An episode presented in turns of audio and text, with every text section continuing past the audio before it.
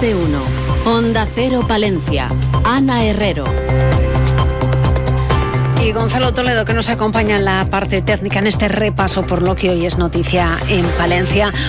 Un paso necesario y que debe servir para acercarnos un poco más al final del túnel en el proyecto del Palacio de Congresos y Exposiciones de la Tejera. Hoy el Boletín Oficial del Estado publica la resolución de 8 de septiembre de 2023 de la Dirección General de Agenda Urbana y Arquitectura por la que se publica la segunda adenda al convenio con la Comunidad de Castilla y León, el Ayuntamiento de Palencia y la Diputación Provincial de Palencia para la ejecución de esas obras de rehabilitación de la antigua fábrica de la Tejera para convertirlo en centro de formación, congresos y ferias en Palencia, en concreto para la fase 1, urbanización, edificio de la Tejera y edificio auxiliar sobre rasante.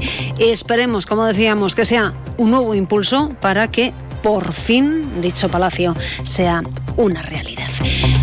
Conocemos la previsión del tiempo en estos primeros minutos que dedicamos a la información local. Temperatura que ronda los 28 grados en el centro de la capital. Desde la Agencia Estatal de Meteorología nos cuentan cómo va a ser a lo largo de las próximas horas. Buenas tardes. Las temperaturas incluso suben un poco más en la provincia de Palencia. Contaremos con calor durante el día para la época del año, durante todo el fin de semana. Esta tarde cielo poco nuboso, despejado, lucirá el sol y esperamos llegar a 31 grados en Palencia y Aguilar de Campo, 30 grados en Carrión de los Condes, 29 en Cervera de Pisorga y 27 grados en Guardo. Mañana sábado otro día soleado con temperaturas que apenas cambian. Pueden subir ligeramente las mínimas, pero de madrugada el ambiente será fresco. Tendremos mínimas entre los 11 y los 13 grados. Con gran amplitud térmica durante el día, en las horas centrales se superarán los 30 grados en algunas zonas, llegando a 32 grados en la capital y 31 en Aguilar de Campo y Carrión de los Condes. Es una información de la Agencia Estatal de Meteorología. Grupo Salmillán, Tanatorios Funerarias, les ofrece la noticia del día. También hoy arrancamos con buenas noticias. Palencia presenta los mejores datos económicos de la región o por lo menos así lo señala el presidente del Colegio de Economistas de Valladolid, Palencia y Zamora. Esta mañana han organizado un encuentro con los economistas colegiados de la provincia palentina, en el que estaba el presidente de la institución colegial y director del Servicio de Estudios de Castilla y León, Juan Carlos de Margarida, así como Francisco Evi, el director corporativo de Galletas Gullón, para poner de manifiesto la importancia del sector y la situación socioeconómica. Como hecho relevante, el presidente ha querido resaltar que Palencia se encuentra en una buena situación socioeconómica. Estamos viendo cómo eh, repercute la economía en Palencia en el último semestre. Hemos visto que Palencia es la provincia con mejores datos económicos con relación al resto de provincias en Castilla y León, sin lugar a dudas, en el mercado laboral, en las exportaciones y en sectores tanto de los servicios como en industria. Eh, evidentemente nuestro territorio tiene oportunidades, eh, tiene industrias punteras que pueden atraer negocio, pueden atraer personas, pueden atraer, digamos, riqueza a lo que es el territorio. En cuanto a la situación del mercado laboral y el contexto empresarial de Palencia, de Margarida ha enfatizado que los autónomos y pequeños empresarios son los que sustentan la economía, ya que existen más de 9.500 empresas activas durante el año 2022, un dato que no se ha visto prácticamente reducido con respecto al año anterior. Grupo San Millán sigue creciendo en la capital y también en la provincia. En la calle Extremadura 12, nuevos velatorios crematorio con amplias y confortables salas. También en venta de baños y Villamuriel. Grupo San Millán. Siempre a su servicio las 24 horas del día en el teléfono 979 166 200. Y el ECRAC ha cogido esta mañana el primer foro Empresas y Medios de Comunicación Digitales en Castilla y León, una cita organizada por Palencia en la red en la que han puesto de manifiesto que los avances tecnológicos favorecen la descentralización y el impulso de los medios de comunicación. La innovación sale de las grandes ciudades, una oportunidad para el desarrollo y la descentralización es el título bajo el que se organiza esta jornada. Sergio Lozano es el director del grupo Palencia Invierte. Visibilizar que en Palencia hay muchas empresas referentes a nivel nacional que gracias a la digitalización están generando empleo, empleo sostenible de calidad y ayudándonos a fijar población. Igualmente hay medios pequeños, medios que a través de la digitalización nuevamente están apostando por lo que hoy cada vez es más demandado, que es el periodismo local. Eh, queremos, queremos hacer un llamamiento a la Administración central y a los grandes lobbies para que eh, descentralicen, que no solo en Madrid y en Barcelona existe la tecnología, la digitalización. Una cita que ha inaugurado el consejero de Economía y Hacienda, Carlos Fernández Carriedo. La digitalización es especialmente importante para provincias como Palencia, para comunidades autónomas como Castilla y León, donde podemos superar la dispersión territorial, donde podemos mejorar la forma de conectarnos entre áreas y entre territorios dispersos, pero también donde tenemos que transformarnos para aprovechar estas oportunidades. Por cierto, que hablando de otras empresas que podrían instalarse en la provincia, también se ha preguntado al consejero de la posibilidad de la que se habló en su momento de que una empresa de llantas china pudiera ubicarse en la provincia, algo que tiene que decidir, dice, y anunciar la propia empresa, según apuntaba Carlos Fernández Carriedo. Lo que siempre hemos dicho nosotros es que son las empresas las, las que anuncian sus inversiones. Nuestra misión es crear todas las condiciones posibles yo creo que esa planta sabe que Castilla y León tiene unas condiciones extraordinarias para la ubicación. Quizá a lo mejor otras zonas tienen más ventajas desde el punto de vista de salarios y retribuciones. Nosotros no competimos en salarios con otros territorios, competimos en talento, competimos en condiciones para la inversión, competimos en innovación. Este es el factor que hemos puesto encima de la mesa y al final será la empresa la que decida. Y nos quedamos en el ayuntamiento que esta mañana ha celebrado Junta de Gobierno, donde se ha dado el visto bueno a la contratación de las obras de renovación del pavimento de las cuatro pistas de tenis del complejo Iras de Santa Marina.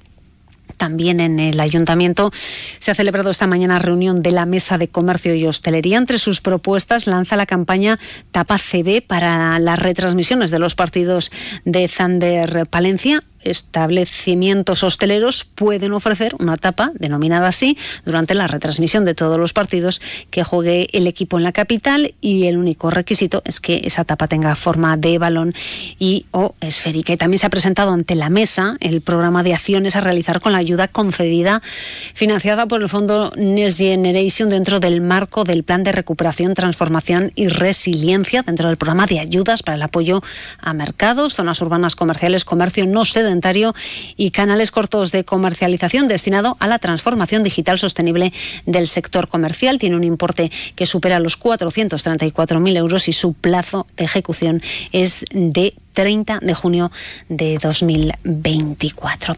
Y nos quedamos en la capital donde 32 productores palentinos se dan cita en el Paseo del Salón en la muestra gastronómica Naturpal. Hasta el domingo se podrá disfrutar y adquirir los mejores productos de la gastronomía palentina.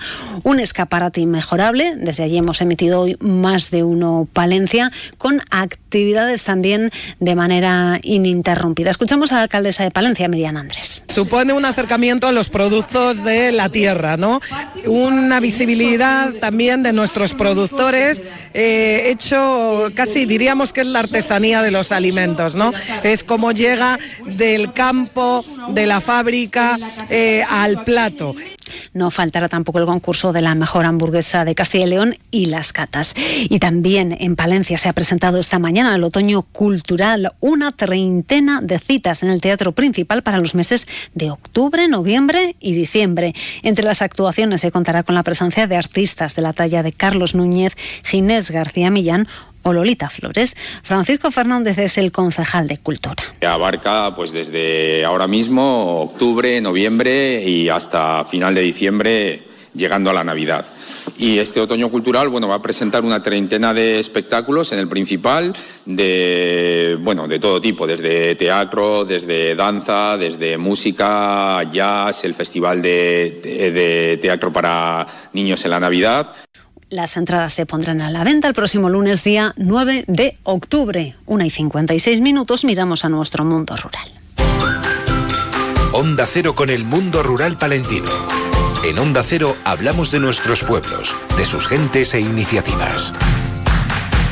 Cervera de Pisuerga y el Camino Lebaniego Castellano protagonizan este fin de semana la celebración del Día de la Provincia, con actividades y actuaciones pensadas para todos los vecinos de Palencia. Mañana tendrá lugar el acto de reconocimiento a los alcaldes. El domingo, la fiesta popular, que va a concluir con el concierto de Nando Agüeros, que esta mañana pasaba por los micrófonos de más de uno Palencia. He estado mucho tocando, cantando por el norte de, Palencia y, bueno, por la proximidad de, de, las tierras, pues... Eh, siempre hemos tenido cierta, cierto cariño ¿no? a toda esa zona norte de, de Castilla, ¿no? Actos que organiza la Diputación para celebrar ese Día de la Provincia, institución que invierte más de 394.000 euros para compra y renovación de equipamiento del Servicio de Extinción de Incendios de la provincia con financiación de la Junta de Castilla y León con fondos FEDER. Además, Tabanera de Cerrato ha solicitado a la Diputación ayuda para hacer más accesibles los aseos del teleclub de la localidad. Y les contamos también que el CAUPA presenta la primera consulta de cuidados de enfermería de reumatología de Castilla y León. Un centenar de expertos de toda España se han dado cito en el Congreso de la Sociedad Castellano-Leonesa de Reumatología que se ha celebrado aquí. Y por otro lado, en el capítulo de sucesos, la Guardia Civil de Palencia ha detenido en la localidad de Saldaña a cuatro personas de nacionalidad rumana por un delito de hurto. Se apoderaron de 900 euros. Y les hablamos del deporte, de esa agenda deportiva para este fin de semana. Thunder Palencia afronta su segundo partido en casa esta temporada cuarto de la Liga Endesa. Mañana a las seis recibe al Juventud de Badalona. En fútbol, en tercera división, quinta jornada, sábado a las cinco la Virgen Palencia, sábado ocho y media Palencia Cristo Atlético recibe a Colegios Diocesanos y el domingo a las cinco de la tarde Becerril Cultural Leonesa B y terminamos con el fútbol sala con cita, en este caso el sábado, el Deportil de Guardo, que adelanta su horario habitual, recibe desde las 5 de la tarde a Unión Arroyo. Terminamos con el deporte, este repaso diario a la actualidad local y provincial. Les dejamos a esta hora con las noticias de España y el resto del mundo. Pasen una buena tarde.